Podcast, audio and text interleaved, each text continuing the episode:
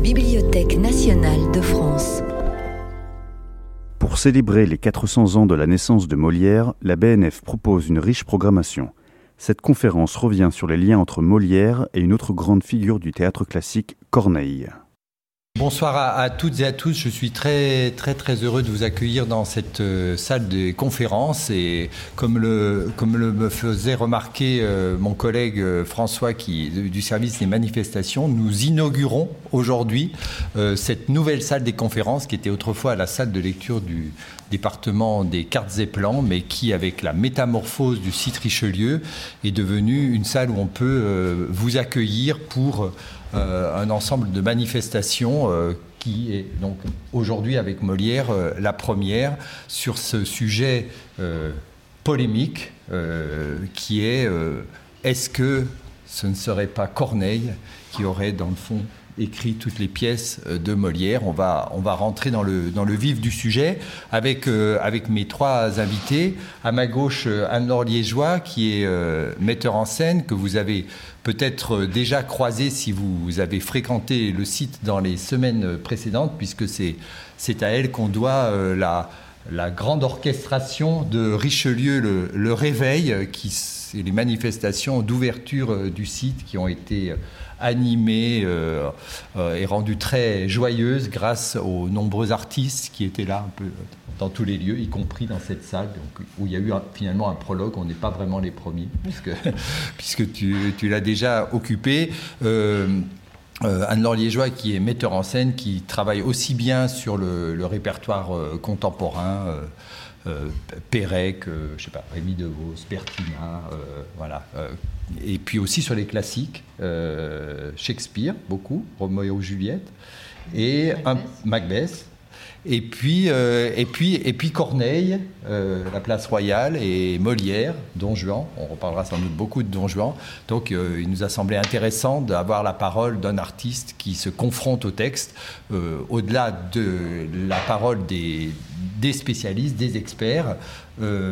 Georges Forestier, euh, qui est euh, professeur de littérature française à, la, Sorbonne, euh, qui a présidé à l'édition des textes de Molière dans la Pléiade, et c'est devenu vraiment deux volumes de, référence, qui a publié en 2018, vous le savez sans doute, une biographie de Molière qui est maintenant notre livre de chevet, euh, en tout cas pour les, pour les moliéristes, et qui, euh, au-delà de Molière, quand même, s'est beaucoup intéressé à la littérature du XVIIe en général, et notamment à Racine et à Corneille, ce qui n'est pas inutile aujourd'hui. Et à, ma droite, Jean-Baptiste Camp, qui est maître de conférence à l'École nationale des Chartes, qui vient donc en voisin, euh, et qui est maître de conférence en philologie computationnelle. Euh, il nous dira peut-être un peu plus loin de, quoi il s'agit euh, véritablement. En fait, il enseigne aux élèves de l'école des chartes les, humanités numériques. Et on verra que c'est grâce à cette, euh, cette, qualité-là qu'on peut explorer de manière différente l'œuvre de Molière et sa langue et qu'est-ce que ça nous apprend en fait dans cette ce cousinage ou pas avec, euh, la langue de, Corneille. Mais avant de, rentrer dans le, vif du débat, je vous propose de, visionner euh, un petit, une petite vidéo de, quelques minutes qui, en un sens, pose la question.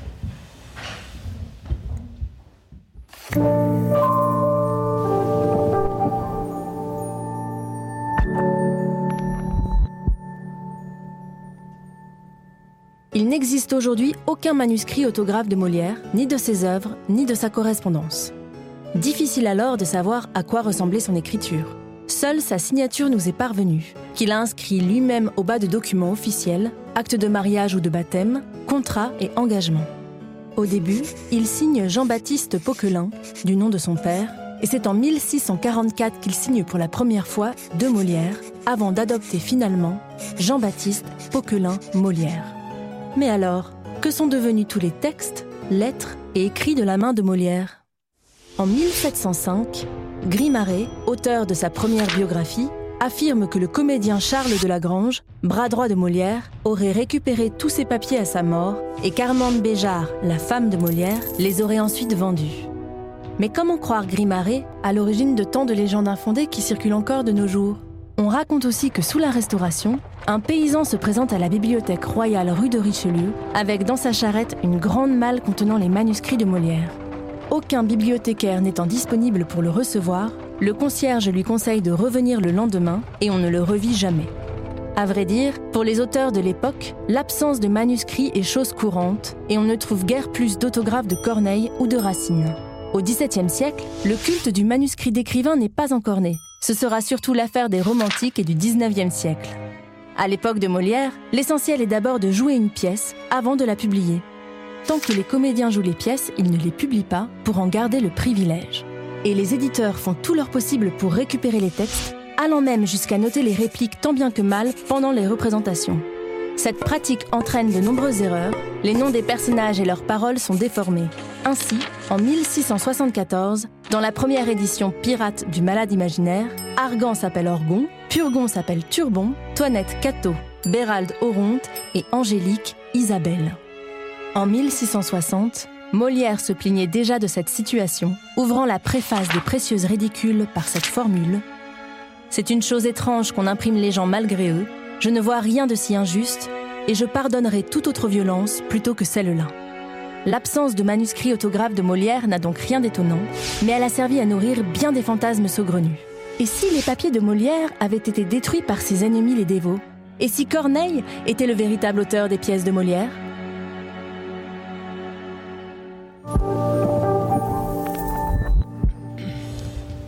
Alors telle est la question euh, qui, euh, qui peut paraître euh, très ancienne. Je, me tourne vers, Georges Forestier pour nous rappeler quelles ont été, comment cette, cette idée un peu en apparence saugrenue est née et comment elle a aussi prospéré tout au fil du XXe siècle, puisque récemment encore, il faut, et aujourd'hui encore, il faut argumenter pour, démontrer ou pas que, que Corneille est l'auteur des œuvres de Molière. Alors, c'est Pierre-Louis.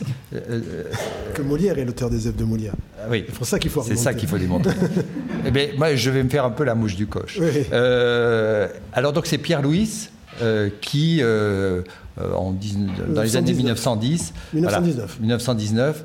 c'est très important la date.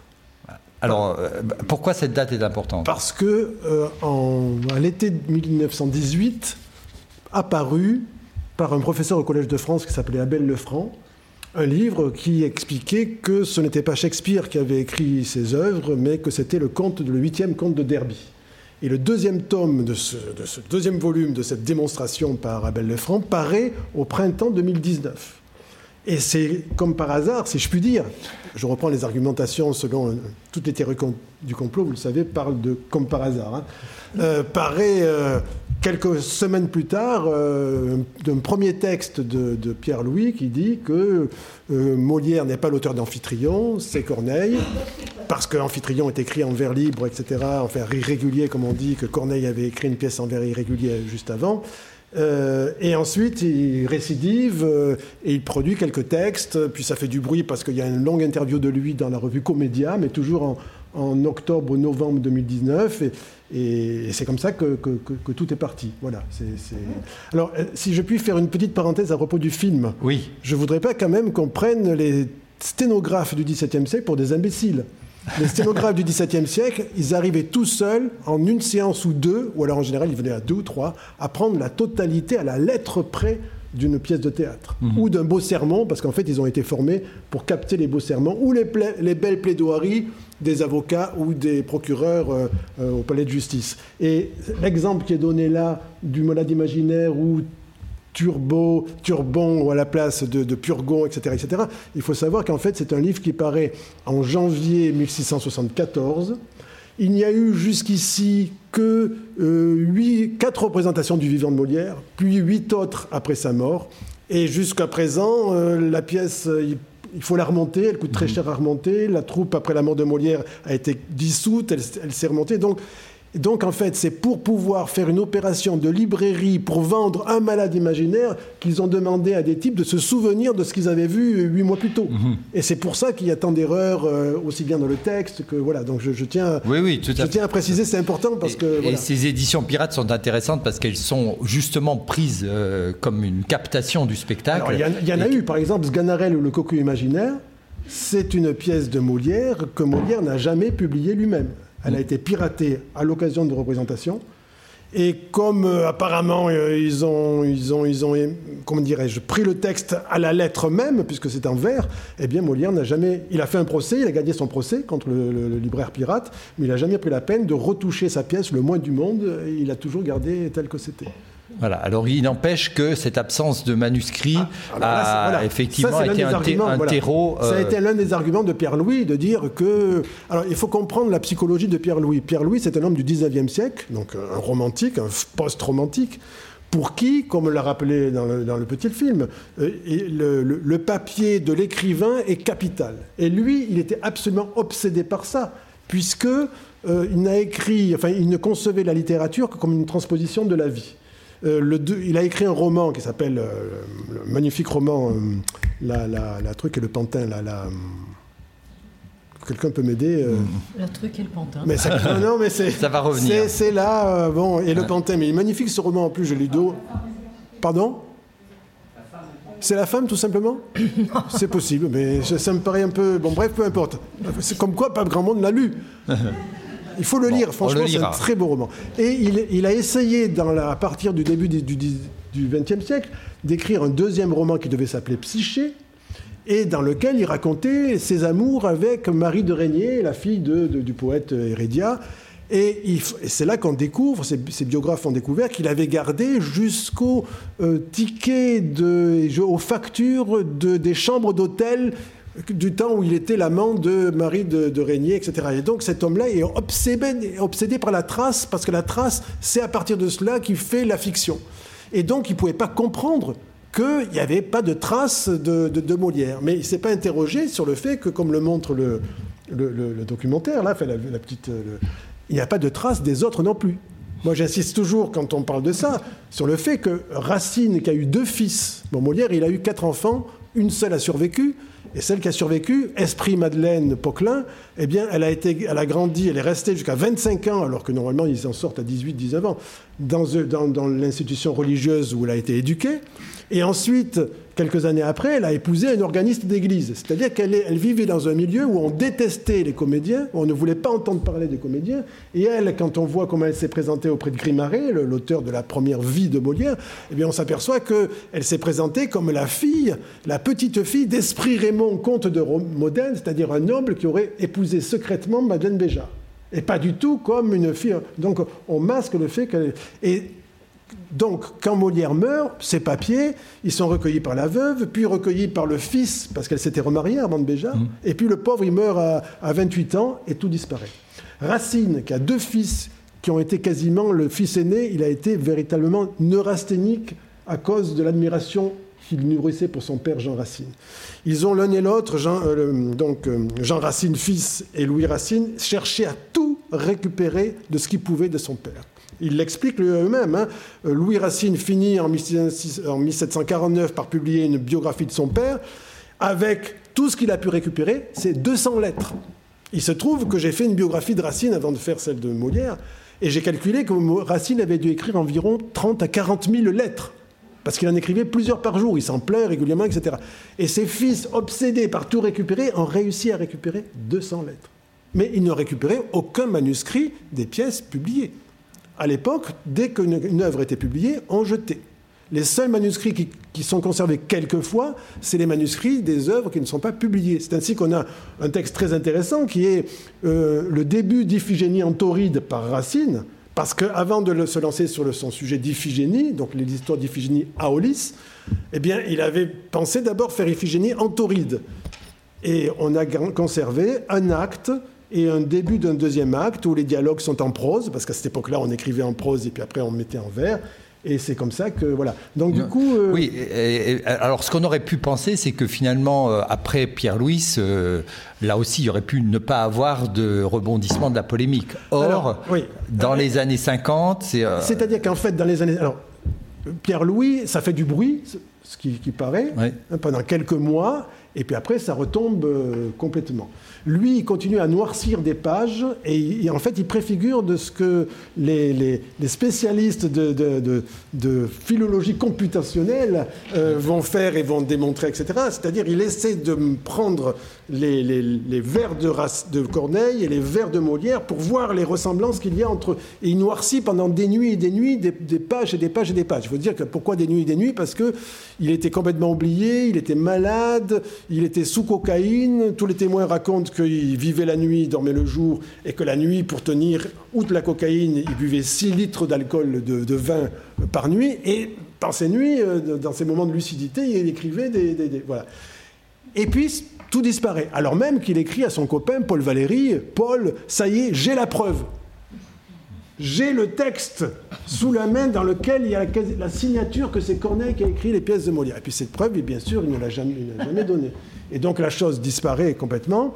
Et puis dans les années 50, au début des années 50, il y a un, écrivain qui s'appelle euh, Henri Poulaille qui a racheté tous les manuscrits qui, traînaient de, Louis sur cette question-là et qui publie un livre qui s'appelle euh, euh, Sous le masque de, Molière, un truc comme ça, donc Corneille sous le masque de Molière.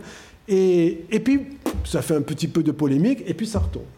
Dans les années 80, il y a un avocat belge qui s'appelle Hippolyte Wouters, très content de faire la nique aux Français, de rabattre un peu de l'orgueil des Français. Il s'attaque à, l'icône française qu'est Molière et donc il publie un livre dans l'ombre de Molière, quelque chose comme ça. J'oublie le titre exact. Et puis à cette époque-là, c'est tout. Ça fait des petits remous. Et puis, avec justement la, la computationnalité, c'est-à-dire ce que permettent les ordinateurs, tout d'un coup, c'est reparti au début des années 2000 parce qu'il y a un, spécialiste de statistiques lexicales euh, de l'Institut universitaire, euh, l'Institut d'études politiques de Grenoble qui s'appelle Dominique Labbé, qui avait expérimenté un logiciel de reconnaissance des textes et donc de paternité sur des textes en prose syndicaux et politiques et qui arrivait à, donc à, attribuer à un tel et un tel. Et donc il s'est dit, pour me rendre célèbre, qu'est-ce que je pourrais, pour valider auprès du grand public ce, logiciel que j'ai mis au point, je ne sais pas si on appelle ça un logiciel, en tout cas cette technique que j'ai mise au point, euh, vers qui me tourner Et qui lui a parlé de l'énigme Corneille-Molière, qui n'en est pas une, mais lui, il est parti de l'énigme Corneille-Molière en se disant, je vais prouver J'insiste, hein, en se disant, je vais prouver que c'est Corneille qui a écrit les pièces de Molière. Donc, il a pris les pièces de Corneille, il a pris les pièces de Molière, il les a mis dans la machine, et là, Jean-Baptiste va pouvoir nous expliquer en gros quel était son protocole, puisque, et pour expliquer la différence avec le sien. Et comme on pouvait s'en douter, euh, dans la mesure où il y a une recherche de proximité lexicale, eh bien, euh, le résultat, ça a été que ben, les pièces en vers de Molière euh, ont des tels points communs, avec selon lui, avec les pièces de, Corneille, que c'est lui qui les a écrites. Parce qu'en fait, le problème, c'est que qui est alors son système, il est assez simple. Tu, me coupes si je, si je me trompe. Si vous écrivez, si vous mettez dans la machine une pièce et que vous mettez la même pièce dans la machine et que vous calculez la distance entre les deux, la distance entre les deux, c'est la même pièce, c'est zéro. Si vous mettez une pièce et puis vous en mettez une autre de quelqu'un d'autre, eh bien, on va calculer la distance entre les deux, c'est-à-dire à partir du vocabulaire entre les deux. Et il a calculé que pour la plupart des pièces entre Corneille et le menteur de Corneille 1644 et la suite du menteur de Corneille 1645, et euh, les pièces en vers de Molière, peut-être Donjon aussi, mais même non, il y a un écart avec Donjon, mais les pièces en vers de Molière, l'écart c'est 0,25. Et c'est lui qui dit jusqu'à 0,24, 25, euh, c'est le même auteur. Au-delà de 0,25, c'est plus le même auteur. Mais il ajoute, c'est très important, c'est le même auteur où les œuvres ont été écrites dans le même genre, à la même époque, sur le même thème. Ça, c'est très important, hein, il ajoute ça. Mais ça ne lui a pas servi pour euh, nuancer ses conclusions. Lui, il, écrit, il ose écrire ça dans le même article, dans le même texte, et puis il dit, c'est les œuvres de Corneille, euh, c'est Corneille qui a écrit les pièces de Molière. La preuve en est dans le résultat de que, que, je voilà.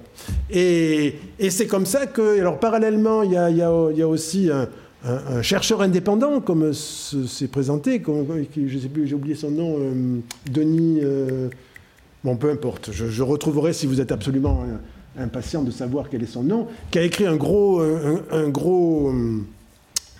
livre qu'il appelle une thèse dans lequel il relève tout ce qu'il appelle des anomalies. Et d'ailleurs, comme il les, avait mis sur un site qu'il a depuis supprimé, quand j'ai créé un site, parce que j'ai dû créer un site en 2000, j'ai commencé à répondre à ce monsieur Labbé dès 2003 en montrant que son travail n'était pas scientifique, parce qu'un travail scientifique, quand on, quand on veut comparer un auteur et un deuxième auteur, un travail scientifique, c'est de prendre un corpus témoin, c'est-à-dire de prendre les comédies d'autres auteurs pour voir si par hasard euh, eh bien, elle ne serait pas attribuée elles aussi à Corneille. C'est d'ailleurs ce que. bon. Et, euh, et, donc, dès 2003, j'ai commencé. Et puis, finalement, comme euh, ça continuait, etc., eh ben, euh, j'ai eu la chance de monter un projet de recherche euh, pour l'Institut universitaire de France en 2010, et dans lequel j'ai demandé des crédits pour euh, une partie de, mon projet de recherche, c'était ça. Et j'ai ouvert un site internet qui s'appelle Molière, auteur des œuvres de Molière, il suffit de taper, vous tomberez dessus. Et j'ai pris la peine de répondre à 125 anomalies de ce monsieur, ça me reviendra. non, parce que j'aime pas les citer, donc c'est pour ça que j'oublie leur nom. Et 125 anomalies, et du type, euh, c'est euh, comment se fait-il que euh, personne n'a raconté ce que les jésuites ont dit à Louis XIV concernant Molière, puisque Molière aurait fait ses études au collège de Clermont, au collège Louis-le-Grand, qui était tenu par les jésuites. Et évidemment, la réponse, c'est tout simple. C'est pas une anomalie parce qu'on ne sait pas du tout ce que les jésuites on peut dire à Louis XIV concernant quiconque. De même, comment se fait-il que Molière ne fait pas allusion dans ses préfaces à son éducation, etc. etc. Mais aucun autre auteur du XVIIe siècle, sauf Charles Perrault au début de ses mémoires, Mm. Aucun autre auteur ne fait allusion à ces préfaces, etc. Et donc, euh, euh, il y a une sorte d'accumulation de, de, prétendues anomalies qui misent les, suites à... Alors, on, va, on va peut-être revenir après sur effectivement les arguments... Alors voilà, donc je termine là. Voilà, l'histoire en est là. Alors, il y, a, eu avant euh, Jean-Baptiste Camps... un, un, ou deux spécialistes de statistique lexicale qui ont répondu, notamment Charles Bernet, qui a mis dans la machine, qui a repris exactement le protocole de Dominique Labbé et qui a mis dans la machine six pièces supplémentaires, dont trois de Rognard. Euh, Rognard, pièces qui ont été écrites entre les années 1690 et 1705, c'est-à-dire 20 ans après la mort de Corneille, et les pièces de Rognard ont été attribuées à Corneille. Donc voilà, donc euh, euh, voilà en gros où on en est de, Alors voilà, après, après ça. Euh, euh, alors, alors, malgré, la, question est toujours là. Le, serpent de mer, il est toujours là. Ça, ça renaît, et c'est pour ça d'ailleurs que c'est intéressant dans, dans, d'en entendre parler et de se redire les arguments. Euh, moi, j'aurais peut-être euh, euh, une, question, un peu un pas de côté, en, questionnant Anne-Laure Liégeois sur le, le, fait que quand on travaille finalement sur un, auteur, et on a rappelé qu'il avait travaillé sur, sur Shakespeare aussi, alors si Shakespeare n'est pas Shakespeare et Molière n'est pas Molière, est-ce que ça vaut vraiment la peine de se pencher sur ce qui est fait, le contexte de l'œuvre? Parce qu'au fond, euh, ce, que, ce, que, ce qui peut être intéressant quand on est sur le plateau, c'est de se dire, bah oui, euh, je, je m'interroge sur l'œuvre et au-delà, bah, j'essaye de savoir par qui elle a été écrite, qui était cet homme, de manière à mieux la comprendre et à l'approfondir. Oui. Or, alors, bien sûr, on travaille toujours sur, sur le contexte, bien mm. sûr. Mais euh, en fait, moi, je pars d'un postulat, c'est que quand on lit l'avare et quand on travaille sur la Oularia de Plaute, on a l'impression qu'il y a des vrais parallèles. Donc en fait, j'ai l'impression que les auteurs, c'est un, grand, c'est un, c'est une grande farandole et que finalement, peu importe si les choses sont créées à l'instant ou, pas. Euh, et, j'avais juste envie de dire, mais peut-être que je me trompe, mais juste ce monsieur Louis, est-ce que c'est lui qui a écrit euh, la chanson de Bilitis? Oui. Alors, ça m'a fait juste rire parce que je me suis dit, il a pris, euh, il a pris, euh, c'est lui qui l'a écrit, mais il n'a pas dit qu'il l'avait écrit. C'était une poétesse euh, de l'époque de Sappho qui l'écrivait. Lui, il avait plein d'identités d'auteur. Donc, en fait, je pense qu'il est quand même, il y a un petit truc qui l'obsède ah, comme ça sur qui fait quoi et où est la vérité. Et voilà. Et donc, moi, la vérité, en fait, ça m'est bien égal de, de savoir si Molière, a, quand j'ai fait Don Juan, si savoir si Molière avait écrit Don Juan ou pas. Mais par contre, ce qui m'importe, c'est tout ce qui a été, euh, tous les Don Juan qui ont été faits. J'ai mis en scène la place royale, toutes les places royales, mais que ce soit, alors pour Don Juan, que ce soit en poésie, que ce soit en cinéma, que ce soit en théâtre, par euh, les autres metteurs en scène qui ont, qui ont monté. Je, suis toujours, je, sais le nombre d'œuvres que j'ai envie de mettre en scène et j'irai toujours voir euh, ce que font mes contemporains ou aller voir ce qui a été filmé pour les autres. Donc, euh, en fait, c'est pas très.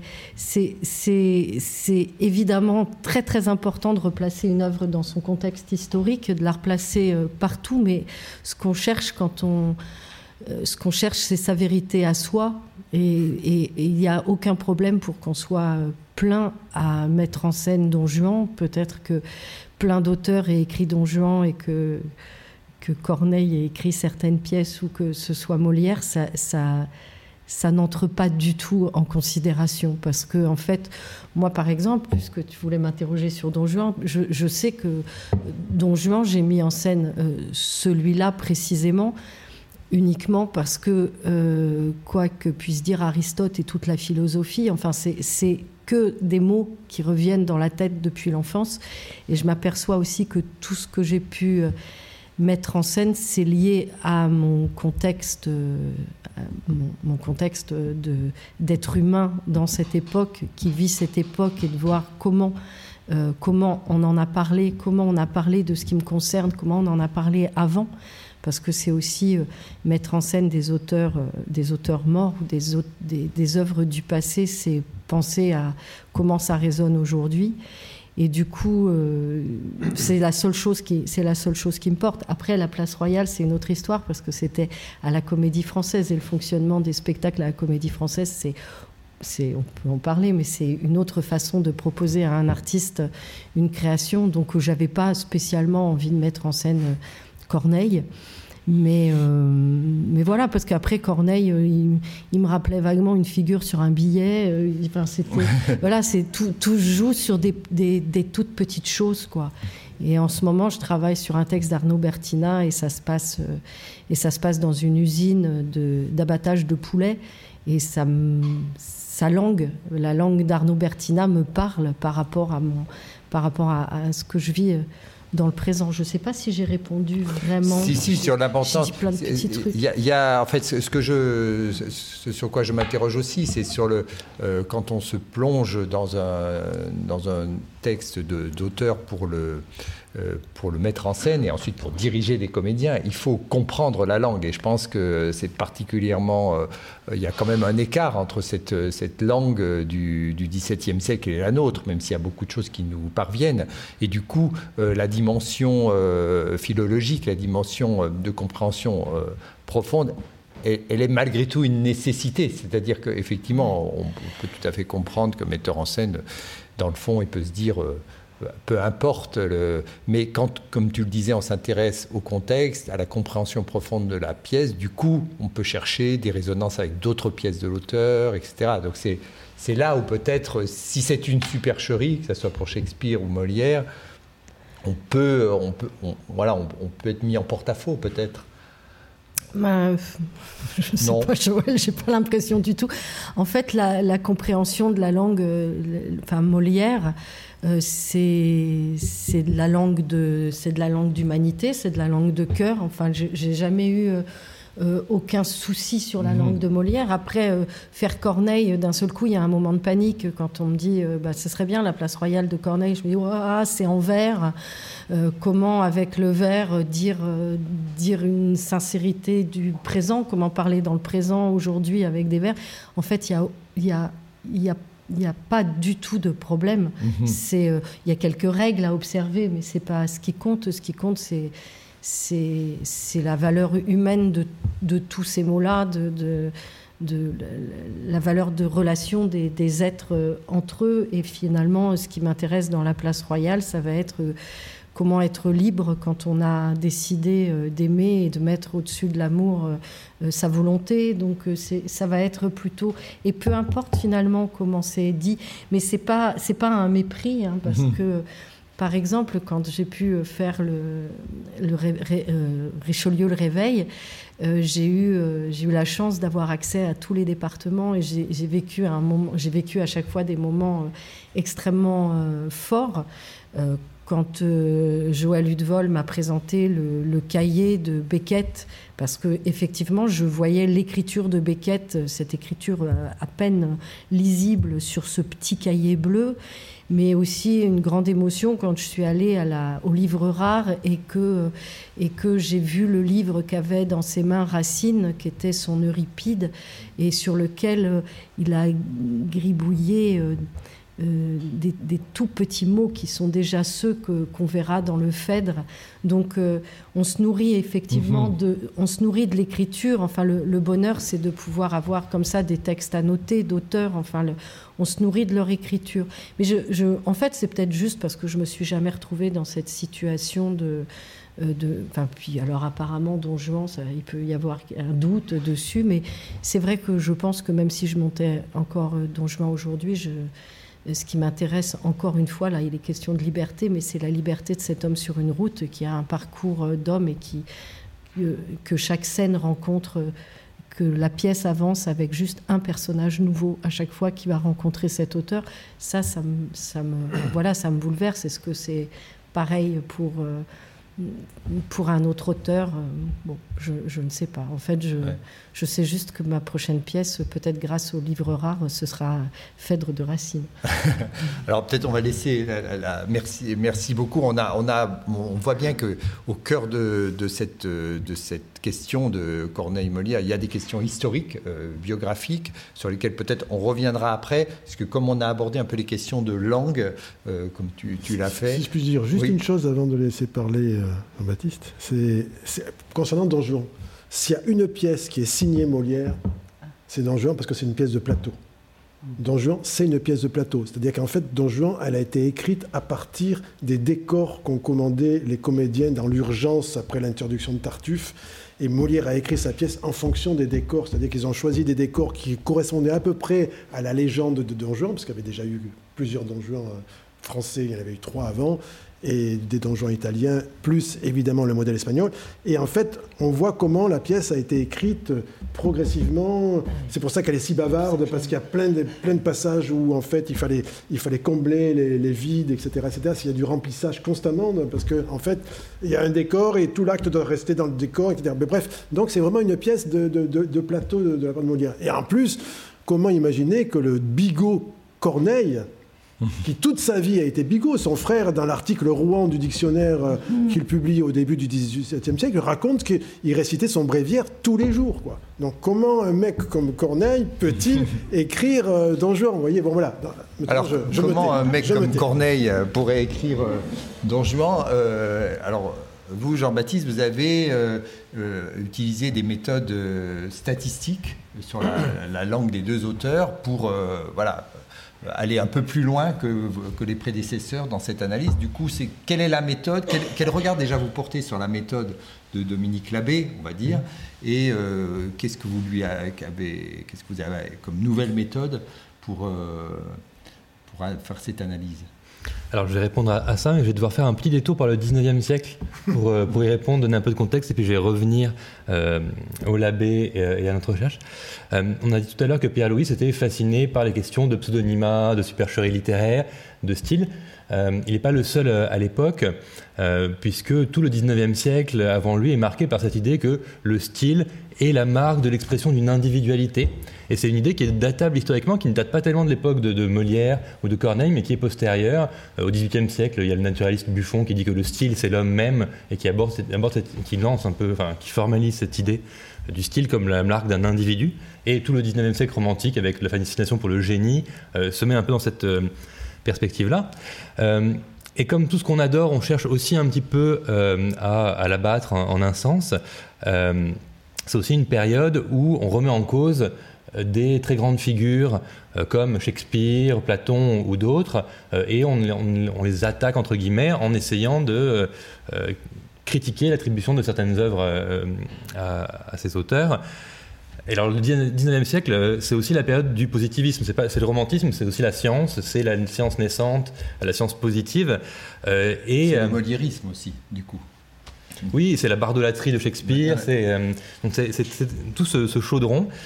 et on, a, commence à avoir des, chercheurs, on a un, physicien américain par exemple, qui, qui cherche à savoir si Shakespeare a bien écrit ses œuvres en comptant la longueur des mots dans toutes les œuvres de, Shakespeare. Donc combien de mots d'une lettre, combien de mots de deux lettres, combien de mots de trois lettres. Et il ne le fait pas tout seul, il, recrute quelques, quelques opératrices qui, le soir, autour de la, cheminée, comptent les. Que des filles. Que des femmes. Et alors, il leur euh, conçoit une petite machine pour les aider à compter, un petit clavier où elles peuvent euh, appuyer sur des touches pour enregistrer la longueur des mots. Euh, et il se sert de ça pour essayer de repérer le style avec un critère objectif, inconscient, mesurable, positif de, du style. Alors, Manque de peau, ça marche pas très bien parce qu'en fait la longueur des mots, on le sait maintenant, c'est surtout facteur de euh, la langue et du genre parce que si on écrit euh, un SMS ou un manuel de droit constitutionnel ou une tragédie, en fait la longueur des, mots est fortement tributaire du genre.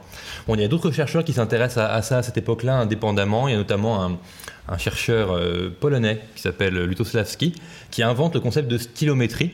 Donc la stylométrie, c'est stylo, le style, métrie, la mesure, c'est la mesure du style. Lui s'intéresse aux œuvres de Platon et veut savoir euh, quels sont les dialogues de Platon les plus anciens, quels sont les plus récents. Et jusque-là, euh, les gens procédaient euh, en regardant les idées philosophiques. Donc ils se disaient, là, les idées sont pas très mûres, là, elles sont plus mûres. Donc c'est probablement les premiers dialogues, et ça, c'est les derniers. Puis après venaient des philosophes qui a interprété ça en disant ah on voit bien l'évolution de la maturation des idées de Platon à travers ces dialogues parce que si on regarde les plus anciens voilà donc il y avait une circularité et lui s'est dit il faut sortir du contenu il faut regarder la forme et donc il s'amuse à compter combien de fois euh, Platon dit certes certes mais oui mais oui certes et il se rend compte qu'il y a des groupes de dialogues en fonction de la fréquence de ces termes là et donc c'est il fonde cette on va dire cette discipline de la stylométrie qui s'intéresse vraiment à des critères inconscients du style L'idée, c'est pas de regarder de quoi parlent les textes, c'est de regarder ce que les auteurs ne savent pas qu'ils mettent dans leur texte, c'est-à-dire la structure des phrases, euh, les mots-outils, euh, le ton des verbes, etc., euh, etc. il y a des recherches qui se poursuivent là-dessus au XXe siècle. Les ordinateurs arrivent, ça facilite les comptages. On n'a plus besoin d'avoir des armées d'opérateurs ou d'opératrices qui comptent au coin du feu. On a des ordinateurs pour le faire. il y a des écoles, une école française de statistique lexicale qui se développe, dont participe notamment Dominique Labbé. Et, arrive le moment où Dominique Labbé se penche sur la question de, Molière, comme on, l'a évoqué, euh, mais il décide peut-être, alors je ne sais pas s'il décide consciemment ou pas, mais de ne pas tenir compte d'une partie de euh, ce qui était euh, déjà la méthode établie de l'analyse quantitative du style. Il décide de regarder le lexique dans son intégralité, donc pas seulement les signes les moins conscients tels que les mots-outils, mais regardez aussi euh, la fréquence des mots, vraiment des mots pleins comme euh, gloire, euh, amour, mort, orgueil, etc. il décide d'utiliser sa propre mesure euh, de distance entre les textes et son propre seuil arbitraire qui a été quand même conçu effectivement pour comparer des discours politiques et syndicaux du XXe siècle. Donc il se dit que ça, marchera forcément aussi pour des tragédies du XVIIe, mais ça, reste à, ça reste à prouver. Euh, et il analyse ce corpus de, pièces et euh, il sort des résultats, des graphiques, des distances. et en réalité, n'importe qui d'extérieur de bonne foi et sans billes, on va dire, dans la controverse qui verrait ces graphiques, euh, à mon avis, dirait que Corneille et Molière sont des auteurs différents, parce que même avec toute cette méthodologie, les graphiques qui sortent séparent clairement deux groupes, avec un groupe contenant euh, les œuvres de Molière, un groupe contenant les œuvres de Corneille, et puis une pièce d'un troisième euh, larron qu'il a introduit juste pour, par comparaison, qui flotte un petit, peu, un petit peu plus loin. Mais au lieu de conclure qu'il y a bien deux auteurs différents, l'argumentaire, c'est de dire Ah, mais regardez, les deux groupes de Molière et de Corneille sont plus proches entre eux, qui ne sont proches de l'extrait de la pièce de Kino que j'ai rajouté euh, à titre de comparaison. Euh, c'est vraiment qu'il. cette conclusion-là, on, ne peut la comprendre que si on imagine qu'il est allé dans cette problématique avec l'idée que sa conclusion serait que Corneille est l'auteur de Molière. Sinon, on a du mal à comprendre comment il arrive à partir de, de ses analyses mm-hmm. à ce, à ce résultat-là. Alors, dès l'époque, il est euh, contredit par d'autres spécialistes de statistiques lexicales. On a parlé de, Charles Bernet, Étienne Brunet, d'autres, encore.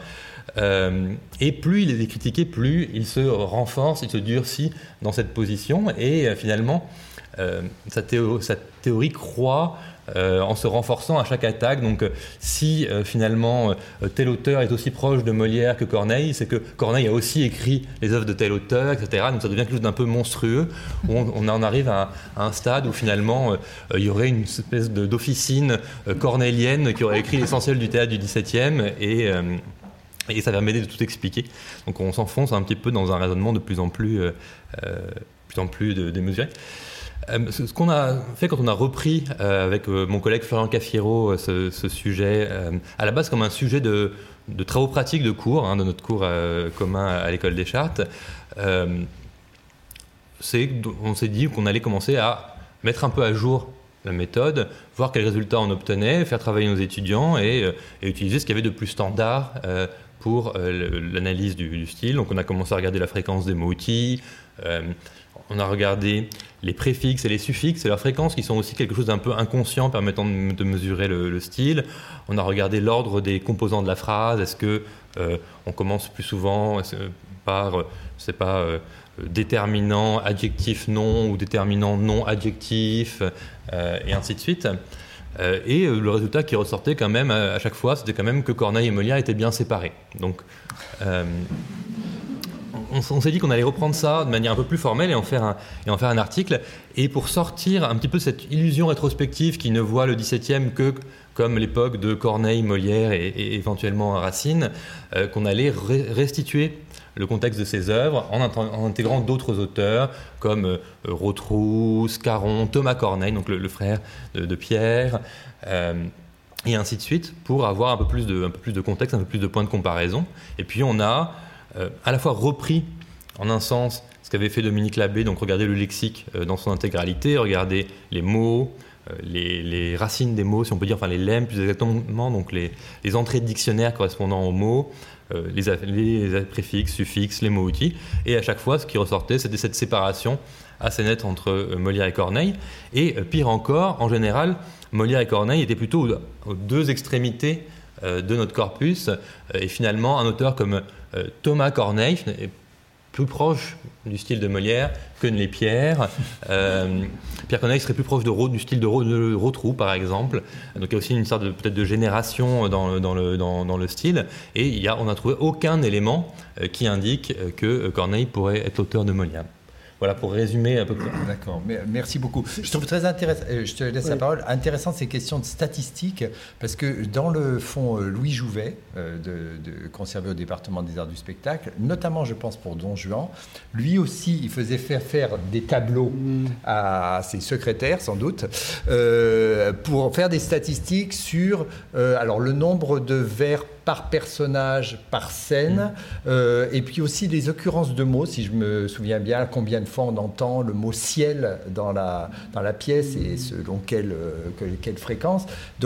Euh, il me semble que c'est au-delà de, du fait de, bien séparer Corneille et Molière, enfin on, va y revenir d'un point de vue plutôt euh, aussi historique, euh, y a, ça peut être assez ludique et assez intéressant, peut-être même pour un metteur en scène, de se dire tiens, mais dans le fond, le, mot le plus utilisé dans la pièce, c'est ça, et peut-être que ça nous indique, et je pense que ciel dans Don Juan, euh, qui est un des mots les plus utilisés, ça, résonne quand même particulièrement. On s'adresse, euh, on s'adresse au ciel et le ciel est souvent euh, convoqué. Donc, il me semble que effectivement, après, en retour, on peut s'y, on, peut s'y intéresser aussi. Oui, juste dire que par rapport à ça, je fais des calculs, mais autres. J'adore ça, tous les calculs. Mais en fait, moi, je regarde quel est le mot du milieu. Et alors, pendant. un peu bête. Pendant très longtemps, euh, quand il n'y avait pas les ordinateurs, je comptais les mots. Ça, c'est parce que j'ai beaucoup travaillé sur Pérec, alors je suis un petit peu, un petit peu déformée. Pour, et voilà. Et maintenant, c'est très facile parce que je tape tout le texte. Hop, je sais quel est le mot du milieu. Le mot du milieu d'une pièce. D'une pièce, voilà. qui est le mot pivot, peut-être. je ne sais pas, après je fais mon beurre avec ça. Mais ça me. Mais, mais j'aime bien les. Mise en scène et, et, mathématiques ou statistiques, c'est peut-être pas si bien, éloigné. Puis il y, a des, y a des petits. Euh, logiciel tout à l'heure, vous avez dit une chose magnifique, je pense que j'en ai pour plusieurs jours, c'est qu'au lieu de dire logiciel, vous avez dit joliciel. C'est vrai? Alors ça, c'était très beau. Je le retiendrai aussi. Oui, pardon. Je voulais, non, mais je voulais juste ajouter quelque chose de très important, c'est que par exemple, euh, il faut aussi apprendre que, à discriminer le vocabulaire, le lexique, en fonction du type d'œuvre. Par mmh. exemple, euh, les résultats de Dominique Labbé, c'était que Corneille avait écrit les pièces en vers de Molière, mais pas les pièces en prose. Par exemple, le médecin, malgré lui, euh, non, c'est une, farce en trois actes, etc. Mais ce qui est très intéressant, c'est qu'il oublie une chose. Il ignorait, parce qu'il vient des études politiques, il a travaillé que sur des. Donc il ignorait ce, qui est, ce qu'on sait quand on travaille sur le théâtre de l'époque, c'est que le lexique n'est pas le même dans une pièce en vers dans laquelle on va parler non pas de mariage, mais de hymen, de fer, de feu, etc., pour, désigner tout, le vocabulaire de l'amour. Et je me suis amusé euh, à faire une recherche justement, parce qu'il se trouve que j'écris un livre là-dessus, parce que comme à chaque fois que je fais une conférence, on me pose la question, du coup je me suis dit, je vais écrire un livre. Donc en ce moment, je suis en train de finir un livre sur ce sujet. Mais donc, j'ai travaillé là-dessus ces jours-ci sur cette question-là, et j'ai tapé dans mon ordinateur, puisque j'ai toutes les pièces de Corneille et de Molière là-dedans, bien sûr, euh, outre le, dans le site que je, auquel je vous renvoie si vous ne connaissez pas, qui s'appelle Théâtre Classique, qui, qui a été créé par notre ami Paul Fièvre, ici présent, membre de la Bibliothèque nationale par ailleurs. Et donc, je me suis amusé à regarder combien de fois il était écrit dans le misanthrope mariage. Zéro fois. Il n'utilise que hymen. En revanche, le médecin malgré lui, le misanthrope a été créé en juin 1666, le médecin malgré lui en août 1666. En revanche, le médecin malgré lui, il n'utilise que mariage et jamais hymen. Donc, vous voyez, c'est. Alors évidemment, on peut en déduire que c'est pas le même auteur, mais non, c'est parce que c'est pas le même genre euh, auquel. voilà, c'est une pièce, c'est une pièce, euh, comment dirais-je, issue d'un schéma farcesque que le médecin malgré lui, alors que Misanthrope, c'est une grande comédie, comme on disait au XVIIe siècle, en vers, et ainsi de suite. Et avant, oui, Non, une dernière, une dernière chose. Si c'est Corneille qui a écrit euh, les œuvres de Molière, il a écrit L'école des femmes. Or, acte 1, scène 1 de l'école des femmes, lorsque, euh, comment il s'appelle, Grisalde dit Seigneur Arnolphe, Arnolphe se récrimine, se, récrie, pardon, encore un à se tenir, une bêtise. Ouais. Ils sont très beaux. Ouais, ils sont très beaux. Se récrie en disant Comment Mais non, vous savez, quand je veux qu'on m'appelle Monsieur de la Souche. Ah, mais Monsieur de la Souche, il finit par dire soit. Mais avant de dire soit, Monsieur de la Souche, il lui rappelle un exemple Comment se fait-il que vous vouliez vous anoblir comme ça Et il ajoute Je sais un paysan qu'on appelait Gros-Pierre, qui n'ayant pour tout bien qu'un seul le, quartier de terre, il fit tout alentour faire un fossé bourbeux, et de Monsieur de Lille en prit le nom pompeux. Or, qui c'est Monsieur de Lille? On vient d'en parler à l'instant. Thomas Corneille, c'était Thomas Corneille de Lille. Pour quelle raison? Parce que Corneille avait été anobli, ainsi que toute sa famille, par Louis XIII au lendemain du Cid. Enfin, on avait anobli le père de, de, Corneille pour que le, les fils aient déjà un quartier de noblesse. Hein. Et donc, Corneille, en tant qu'aîné, se faisait appeler Monsieur Corneille, et non pas Monsieur de Corneille, parce qu'il euh, n'avait pas de raison de mettre un 2, 2 c'est une appartenance. Donc il se faisait appeler Monsieur Corneille. Mais en revanche, comme ils avaient acheté un petit fief, un petit terrain, etc., le, le, petit fief servait au, cadet. Et donc Thomas Corneille se faisait appeler Thomas Corneille de Lille, ou le sieur de Lille, ou monsieur de Lille, et il est appelé constamment comme ça au XVIIe. Donc tout le monde a compris, et dans la salle, d'ailleurs, euh, un témoin qui s'appelle l'abbé d'Aubignac, qui est le plus grand théoricien du XVIIe siècle, qui, qui, ferraillait contre Corneille, lui dit Mais on s'est bien moqué de vous dans cette pièce que vous avez essayé de faire tomber dès la première représentation, où on se moque de, vos volontés de. Vous, comment dirais-je Vous glorifiez d'être noble, et n'est-ce pas de votre petit frère dont on se moque, monsieur de Lille, etc., etc. Donc tout le monde avait repéré que Molière se moquait des frères Corneille dans l'école des femmes. Autrement dit, c'est Corneille qui a écrit une pièce dans laquelle il se moque de sa noblesse et surtout de celle de son petit frère. Oui, parce qu'il y a d'autres. terminé. Euh, oui, mais c'est là-dessus aussi que j'aurais voulu qu'on revienne sur la question, sur le, contexte historique, parce que dire que l'un a écrit les pièces de, l'autre sous-entend quand même une complicité, un, travail en commun. Alors on a, on a dit, on s'est appuyé sur le fait que par exemple Molière était passé à Rouen euh, avant de venir à Paris au moment où il Alors, en province. Rouen, mais là c'est très important. Il y a aussi. Euh, donc quand même, ils n'étaient pas si éloignés que ça. il y a des Rouen, il faut savoir que Rouen au XVIIe siècle, c'est la deuxième ville de France. Elle est sillonnée par toutes les troupes de comédiens de campagne. Le théâtre du Marais va passer un mois tous les étés à Rouen, parce qu'à Rouen, sur les huit jeux de pommes qu'il y avait à Rouen, il y en avait deux qui étaient transformés en permanence en théâtre, et donc toutes les troupes de comédiens de, campagne qui sillonnaient le nord de la France s'arrêtaient à Rouen. Donc il était tout à fait logique que la troupe de Molière, un, pendant qu'elle faisait préparer son jeu de pommes des métayers pour sa première troupe en 1643, aille passer un mois et demi pendant la fête Saint-Romain à Rouen, mais il y avait d'autres troupes en même temps, et c'est tout à fait logique que lorsqu'elle revient à Paris en 1658, pendant qu'on négocie pour l'installation, que Madame Béjart loue le théâtre du Marais, etc., etc., eh bien, qu'est-ce qu'on fait? Ben, on, se met dans la ville la plus proche, où en plus on peut voyager facilement en coche d'eau pour venir à Paris, et non pas en carrosse euh, avec des trous, coche d'eau, on remonte la Seine tranquillou, euh, c'est formidable. Bref. Et, toutes les troupes, on, a des témoignages qu'il y avait plusieurs troupes en même temps à Rouen. Euh, donc, je veux dire, le fait d'aller à Rouen. Euh, et, en plus... il n'a pas rencontré les frères Corneille Ah, mais si Sans doute. Ah, oui. Mais il faut voir que le. Mais attendez, alors Corneille, il aurait donné à ce moment-là des pièces à Molière en 1658. Comme par hasard, ça fait des années qu'il s'est retiré du théâtre. Alors il peut écrire justement en cachette. Bon. Et il s'apprête à revenir parce que Fouquet lui fait un pont d'or pour qu'il revienne au théâtre. On lui donne à choisir entre trois, trois sujets de pièces. Et il choisit évidemment la pièce la plus, le sujet le plus prestigieux qui est Édipe.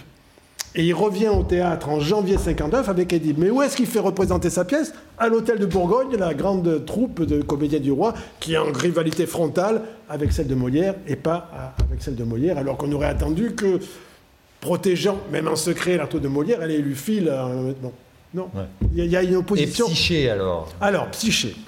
Parce que là, là, Psyché date de. Alors, Psyché date de. Euh, mais Psyché, c'est exactement la même que la, versification de Don Juan. Euh, je vais y revenir en 1677. Parce que Don Juan a été mis en vers par qui? Par Thomas Corneille. Pourquoi Thomas Corneille Il a été payé pour ça par Armand Béjart. Comme il était payé par Donneau de pour mettre en vers plusieurs pièces de euh, la, la Circé, la Devineresse, etc. Tous les succès des grandes pièces à machine des années 75-80 dont les auteurs sont Thomas Corneille et Donneau de Visée. En fait, c'est Donneau de Visée qui faisait la trame, le dialogue en prose, etc. Et Thomas Corneille, il faisait la versification en quelques jours. Alors, qu'est-ce qui s'est passé? Il se trouve que euh, Louis XIV avait décidé de passer tout l'hiver de 1670-71 à Paris pour une fois, et non pas à Saint-Germain. Ne parlons pas de Versailles, Versailles n'existait que à travers les jardins et un petit château à ce moment-là.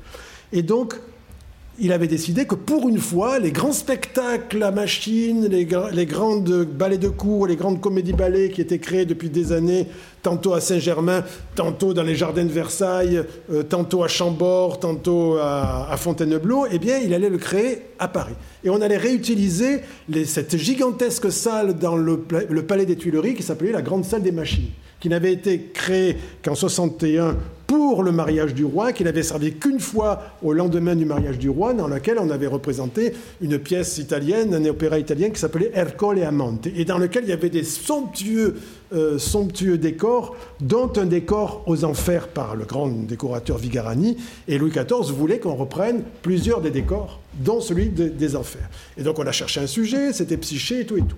Mais ils ont eu tous pour écrire que un mois, un peu moins d'un mois et demi. Et il faut savoir que quand on, prépare un sujet comme ça, il faut que celui qui fait la trame, donc le plan, puis après le, dialogue en, en, prose, etc., doit travailler, un, pour le décorateur, doit travailler deux, pour le musicien qui a des paroles à chanter, etc., etc. Et on a des témoignages de Vigarani qui écrit à sa mère en Italie, qui dit, mais euh, le, temps est trop court, j'en peux plus, je dors pas, etc., etc. Tellement nous sommes pressés par parce que Louis XIV voulait absolument que ce soit déjà eh, parce qu'il fallait que ce soit créé pour le carnaval. Le carnaval, il commence, comme vous le savez, le 7 janvier, le lendemain du jour des rois. Et il se termine à Mardi Gras. Hein, bon, donc ça, et donc, euh, il fallait aller le plus vite possible pour qu'on puisse créer Psyché à ce moment-là. Et Molière, il a fait toute la trame, c'est ce qu'explique euh, à la, à, la, parution. On nous raconte que M. de Molière a fait le, dessin, etc., etc. Le dessin au XVIIe siècle, c'est-à-dire le plan précis avec les dialogues en prose. Et puis, il n'a pas eu le temps de faire les paroles qui se chantent. On a demandé à Quino de les faire. Curieusement, personne n'a dit Ah, mais c'est Quino qui a écrit toutes les pièces de Molière. Et puis, euh, et il ajoute c'est écrit noir sur blanc dans, dans, l'avis au lecteur. Il ajoute Et M. de Molière n'a eu le temps que de versifier l'acte 1, la première scène de l'acte 2 et la première scène de l'acte 3. M. Corneille a employé une quinzaine au reste. Donc, Monsieur de Molière, parce que c'était le sieur de Molière, c'était un fief imaginaire comme tous les comédiens, Monsieur Corneille.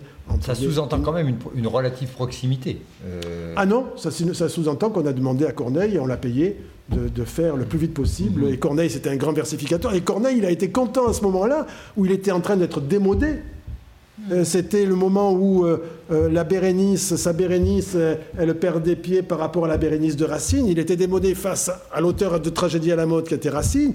Et par rapport à, Molière, il a été content de, s'embarquer même à l'arrière du char triomphal de Lully, Molière et je veux dire, c'était un moment pour lui ce essentiel. ce que je trouve frappant aussi, c'est finalement le petit milieu que constitue le monde littéraire. Enfin, aujourd'hui, bon, il y a peut-être des rivalités entre des auteurs de théâtre, mais on n'a pas le sentiment que euh, cette, concurrence euh, ou cette, euh, cette proximité ou rivalité soit aussi présente. Alors que là... Il y a deux théâtres à l'époque. Oui, il y a deux, théâtres salles. Il y a l'hôtel de Bourgogne, il y a le, théâtre du Marais où a été créé le CID, les premières pièces de Corneille qui, qui marchaient beaucoup à l'époque. Et là, il est un peu démodé. Mm. Il est spécialisé dans les grandes pièces à grand spectacle et, et, le Palais Royal de Molière. Donc en fait, ça réduit tellement le, nombre que du coup, la, concurrence, elle est violente. Ouais.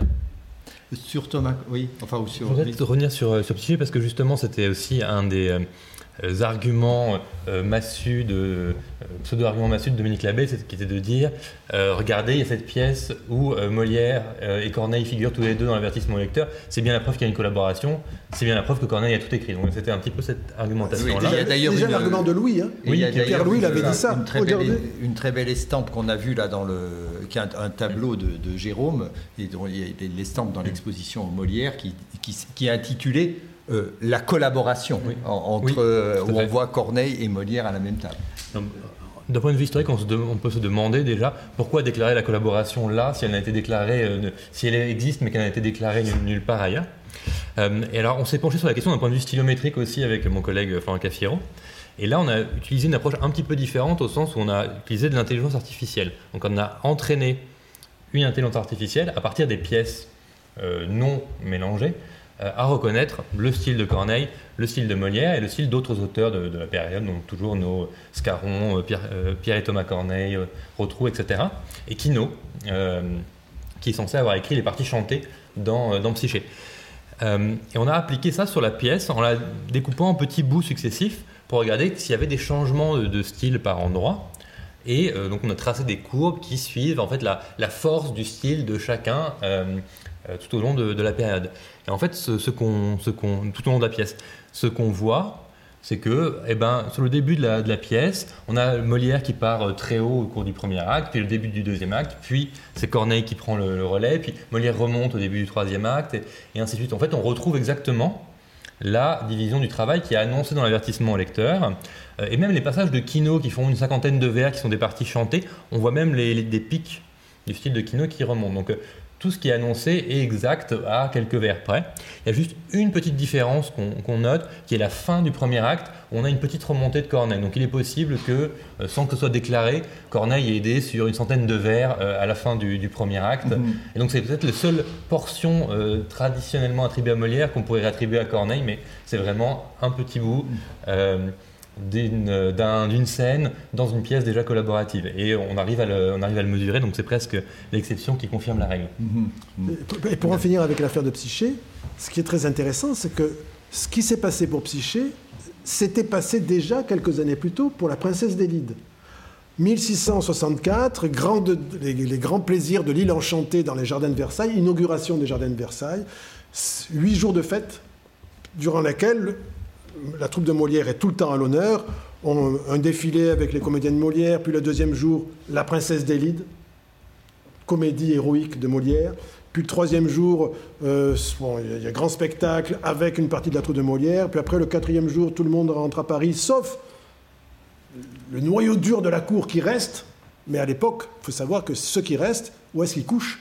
Dans leur carrosse parce que Versailles, c'est le petit village, c'est, et c'est le petit château de Louis XIII. Bref, et après, on joue encore trois pièces de Molière, on reprend les fâcheux, on crée la première version de Tartuffe en trois actes, et puis ensuite on joue, et ensuite euh, le, mariage forcé. Et cette princesse d'Élide, qu'il fallait absolument faire finir pour le, ces trois grands jours, les trois grands jours de fête où il y avait toute la cour eh bien Molière n'a pas eu le temps de la versifier entièrement. Et au milieu de l'acte 2, il y a écrit Ici, Monsieur de Molière, euh, euh, pressé par le temps et les ordres du roi, euh, n'a pas pu terminer, et tout le reste reste en prose. Et Molière ne s'est jamais donné la peine.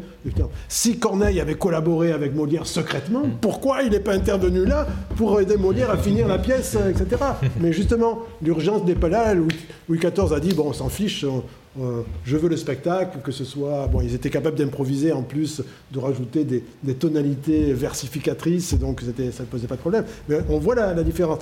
Pour Psyché, c'était le grand spectacle pour les Parisiens, un sommet absolu. Il faut savoir que Psyché, les, les parties chantées, il y avait des machines qui faisaient descendre des nuées qui contenaient 20, 30 musiciens qui descendaient du plafond dans des nus en train de jouer, etc. etc. C'était un spectacle absolument faramineux. Il fallait absolument que tout soit impeccable, y mhm. compris la versification. D'accord, merci beaucoup. Euh, alors, avant de vous laisser peut-être la parole pour, pour, quelques questions, je me dis juste une chose, Anne-Laure, c'est que dans le fond, euh, est-ce que euh, quand on est metteur en scène, on n'aurait pas envie d'utiliser ces, ces, outils statistiques, linguistiques, non pas pour, pour aller chercher si l'auteur est le bon, après tout, on a compris et on, on, le comprend tout à fait que finalement peu importe qui s'appelle Corneille, Molière, du point de vue du, metteur en scène. non, non, parce que, non, mais non, mais, quand on monte Don Juan, on, le monte avec. En, sachant quand même que c'est une pièce qui, qui, qui, joue avec le libertinage, avec des idées quand même, que et Corneille n'a jamais pu émettre ça. Donc du coup, même si c'est aujourd'hui on le transpose, on, oui, oui. on peut. La personnalité de l'auteur originel. On peut en faire abstraction. On peut, si on souhaite, en faire abstraction. Mais dans le fond. Jamais abstraction. Hein. Ah, maintenant, je, sais. Non, mais. Et, mais est-ce que du coup, euh, enfin, cette, analyse approfondie de la langue, de ses, de ses variations, de, de, son vocabulaire, de son style, ça peut pas aussi nourrir, euh, je sais pas, le, jeu des acteurs, la manière de les diriger ou pas forcément Enfin, est-ce que tu euh, aurais envie, comme Jouvet, euh, d'aller euh, loin, enfin, d'aborder selon une grille plus statistique au départ, mais pour en tirer des, éléments plus profonds Ah oui, moi je trouve ça passionnant. Enfin, je mm. pense que ça peut. on a, je, sais pas, on n'a pas les moyens de ça. Enfin, là, d'un seul coup, je découvre des, des, outils incroyables. Je vais peut-être venir vous voir, mais vous lire. Vous, mais euh, en fait, c'est quand même une recherche qu'on fait euh, naturellement aussi, mhm. parce que parce qu'effectivement, euh, mène mariage. Enfin, c'est forcément quand on étudie, quand on il y a tout le travail en amont avant la proposition aux, comédiens, une scénographie se, se déduit de l'écriture, enfin de, de, même du mouvement des lignes sur une page, enfin même des, des vides, enfin tout, tout est lié. Enfin, en tout cas. Il y a Bernard Dort qui dit au fond du théâtre, il y a toujours un livre. Moi, c'est le théâtre que je, que je, que je, que je sens, quoi, qui, que je fais. Mais euh, oui, ça, c'est des outils. Après, euh, je pense que c'est des outils pour soi et pour. Euh, et que c'est pas des outils du tout dont peuvent je peux pas nourrir des acteurs de, de ce de mhm. ces outils là par contre je peux moi les digérer en faire quelque chose ou alors euh, ne rien en faire, mais avoir eu juste du plaisir de travailler euh, dans les mathématiques. Mais euh, après, le, après dans la direction d'acteur, ce, qui est, ce qui est important pour un comédien, ça va être de savoir d'où vient sa parole, d'où elle naît, vers où elle va, à qui elle s'adresse et, et, quel est l'univers de celui qui, qui, porte la pièce, puisque aujourd'hui c'est metteur en scène, mmh. et comment, comment lui donner comment lui donner suffisamment de, d'images, de musique, de, de, désir pour, pour l'emmener. et ça, ça peut alimenter le. En tout cas, ça peut alimenter le plaisir et le, et le jeu, enfin mhm. l'amusement. Le, c'est moi, je me régale assez à vous entendre, vous entendre parler. Après.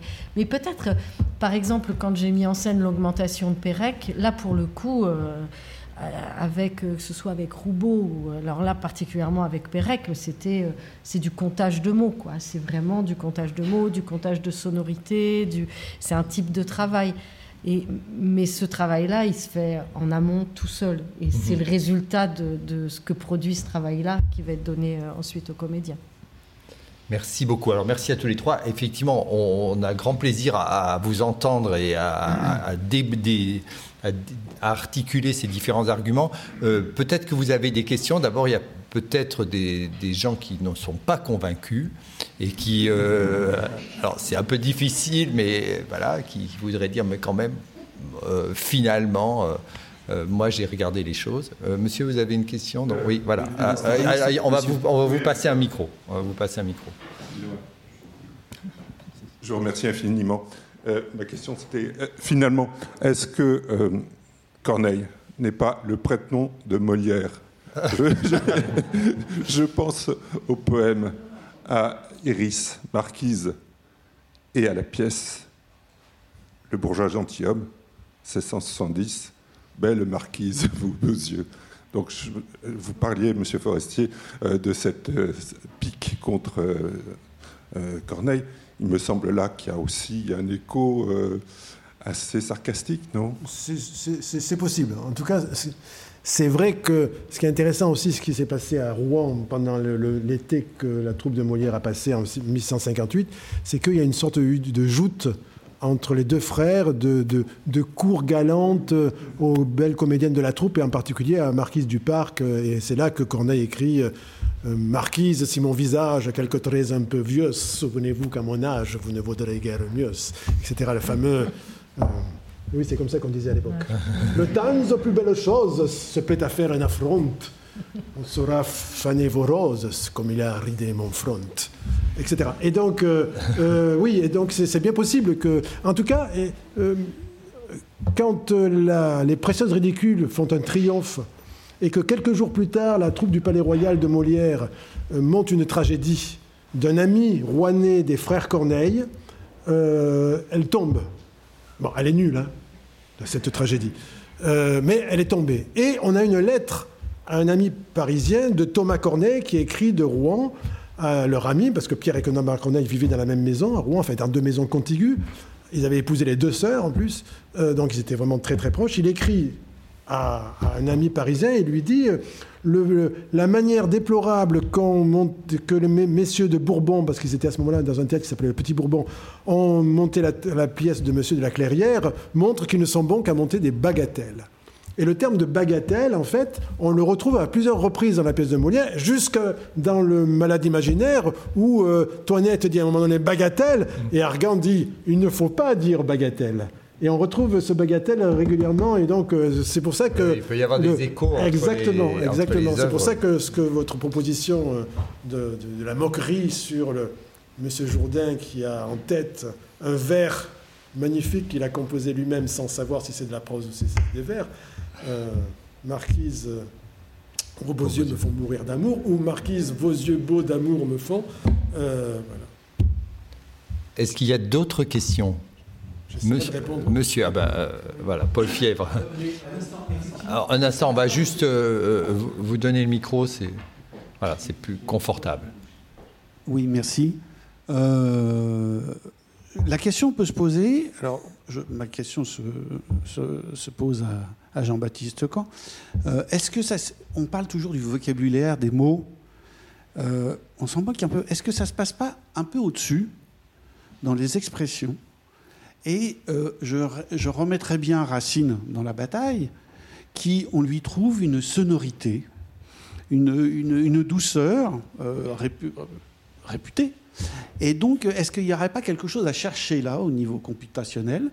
Et d'ailleurs, pour contrer euh, les, les, les, gens qui courent après les mots, je me souviens, Georges Forestier, avoir entendu cette citation de, de Britannicus quand Néron s'adresse à Agrippine et qui dit ah, c'est pas c'est pas Agrippine, c'est un exemple que un exemple que je cite toujours en disant quand Néron dit à Junie cachez près de ces lieux, je vous verrai, madame, j'entendrai des regards que vous croirez muets. Pour moi, c'est un des plus beaux vers de, la, langue française. J'entendrai des regards que vous croirez muets. C'est d'une puissance, d'une intelligence, d'une beauté magnifique. Mais c'est entendre, regard, croire et muet. Il n'y a pas des mots plus simples dans, la langue française.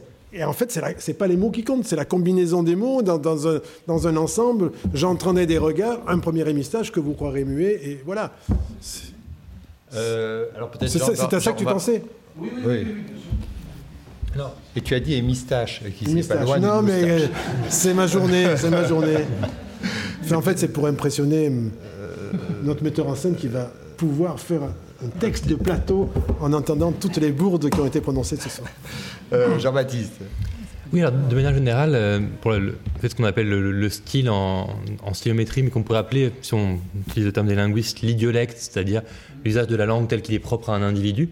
Euh, ce qui va nous intéresser, ce n'est pas tellement les, mots au sens euh, des mots pleins et donc euh, au sens de ce qui varie selon le genre, le contexte, l'argument d'une pièce ou ce, dont, il est question. Mais justement, ce qui est invariant et ce qui est invariant et individuel, on s'est aperçu que c'était les mots auxquels on ne prête pas attention et que par exemple, on pouvait mieux reconnaître Molière en comptant la fréquence de la conjonction de coordination et ET qu'en regardant combien de fois il disait gloire ou hymen ou des termes comme ça.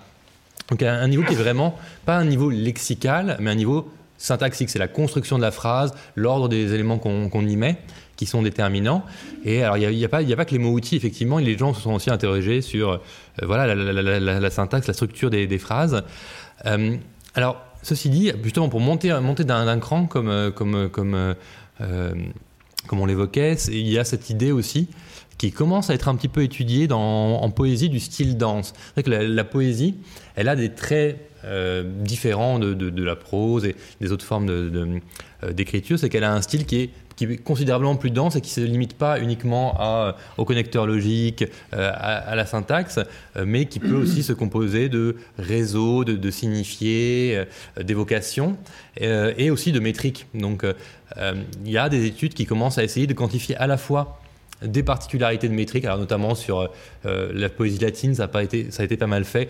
Combien de, brèves, euh, de, longues, euh, quels sont les termes qui sont utilisés à la fin de télémystiche, est-ce qu'il y a des enjambements, etc., etc. Donc ce genre de particularités-là.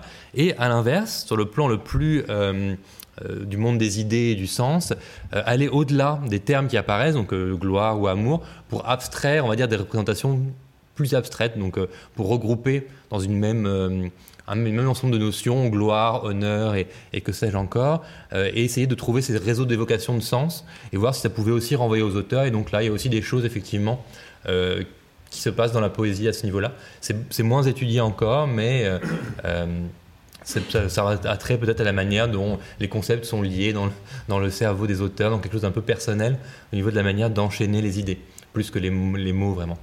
Tu, as parlé de métrique, il y a, aussi la métrique sert, par exemple, on sait, c'est pas, on sait pas, il suffit de regarder, de lire Corneille. Corneille fait systématiquement la diérèse sur les mots comme sanglier, baudrier, etc., etc. Il était en avance sur son temps parce qu'en poésie, à cette époque-là, son contemporain immédiat Rotrou, il fait toujours sanglier, baudrier, etc., euh, etc.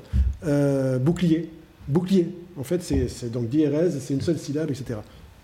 Molière fait pareil, dans La Princesse d'élite, justement, à deux reprises, il y a le mot de sanglier qui revient, sanglier, etc. Alors que Corneille, donc j'insiste bien, c'est sanglier. Et euh, Molière, c'est sanglier. Donc, c'est-à-dire que ça compte pour deux syllabes, alors que chez Corneille, ça compte pour trois syllabes. Et voilà, encore un, marqueur qui est que euh, la métrique, euh, on, peut aller loin hein, en, faisant travailler la, métrique. Alors, voilà, une question là, au fond. Euh, toute petite question à l'endroit de Madame euh, Anne-Laure. Euh, tout à l'heure, elle a parlé de mise en scène. Et moi, je voulais savoir, dans la mise en scène, qu'est-ce qui vous a beaucoup plu côté Molière, dans sa pièce, qu'est-ce qui vous a beaucoup plu et quel moment de la pièce vous a beaucoup marqué?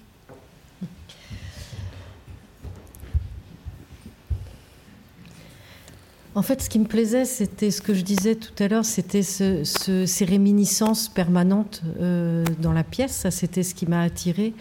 Mais euh, il y, a, un, j'ai parlé aussi d'un être sur la route. Et en fait, euh, je pense que quand on est, comme je parlais de farandole d'auteur, que tout le monde se tient la main et qu'on fait, qu'on fait finalement une grande, une grande chaîne, c'est un peu pareil pour les spectacles. Et, et avant, euh, avant de mettre en scène euh, Don Juan, j'avais mis en scène un spectacle qui s'appelait Embouteillage et qui était, euh, c'était des voitures. En fait, c'était le spectacle se passait à l'intérieur de voitures. Les spectateurs entraient dans les voitures. C'était des voitures qui étaient immobilisées sur une route euh, où il ne pouvait pas y avoir de voiture. Donc, euh, à chaque fois, ça se faisait dans une forêt, au bord de la mer. Enfin, il y avait 50 comédiens, il y avait 35 voitures. Enfin, c'était un... et en fait, c'est partant de là que je suis partie vers vers Don Juan parce que c'était c'était des gens qui étaient, euh, ça s'arrêtait là pour eux, ils étaient sur la route, mais ça s'arrêtait là et ils devaient continuer euh, euh, avec les autres. Et en fait, ça m'a amené à, ça m'a amené tout naturellement à Don Juan, qui est quelqu'un sur la route et qui continue parce que il se raconte. Alors après, bon voilà, c'est ce qui peut peut-être m'avoir amené à Don Juan en plus du souvenir d'enfance. Après. Euh, quand, on, quand on met en scène Don Juan, c'est pas, euh, c'est jamais rien de mettre en scène un spectacle. C'est quand même, euh, on n'en a qu'un certain nombre dans son histoire possible, donc on veut que c'est un moment qui est, très important, quoi. et et dans Don Juan, c'était aussi, parce qu'il y en a des prédécesseurs, c'est de se dire, tiens, qu'est-ce que tu fais? Comment tu fais avec le commandeur?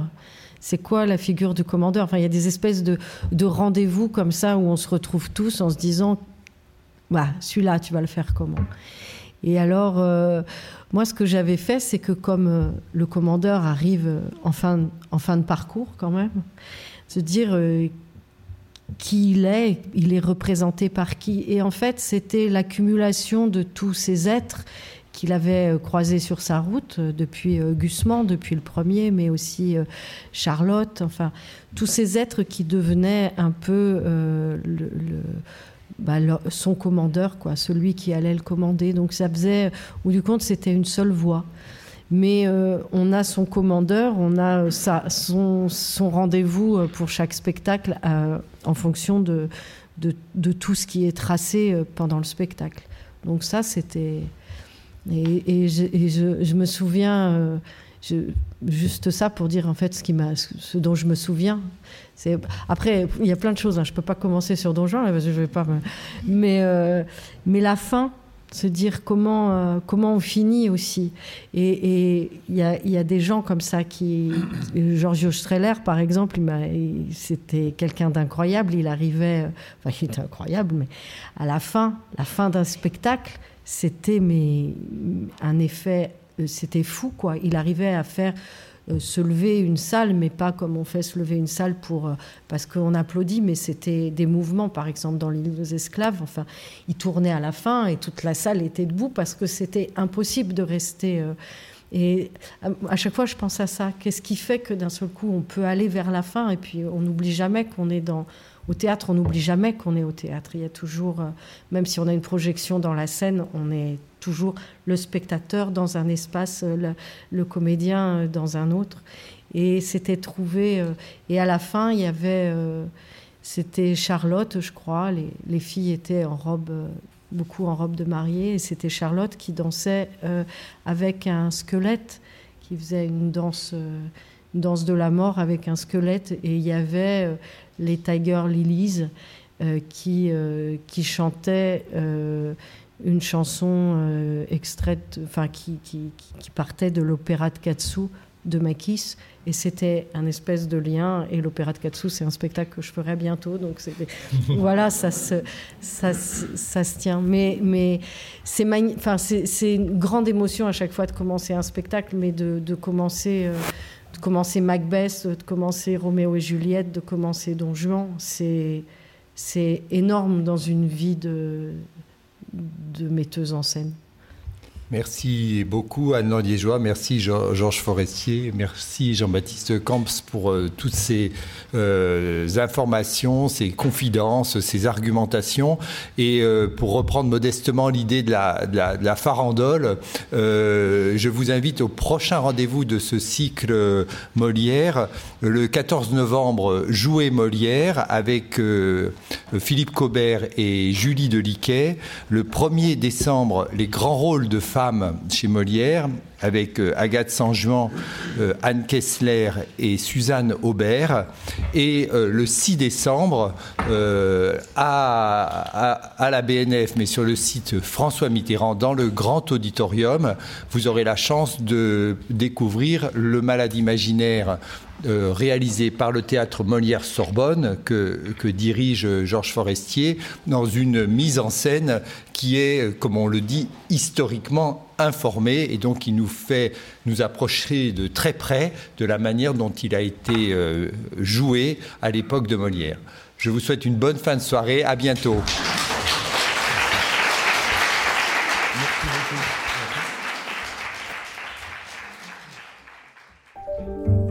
Venez d'écouter un podcast de la Bibliothèque nationale de France. Retrouvez les conférences, rencontres et créations de la BNF sur toutes les plateformes de podcast ainsi que sur le site bnf.fr.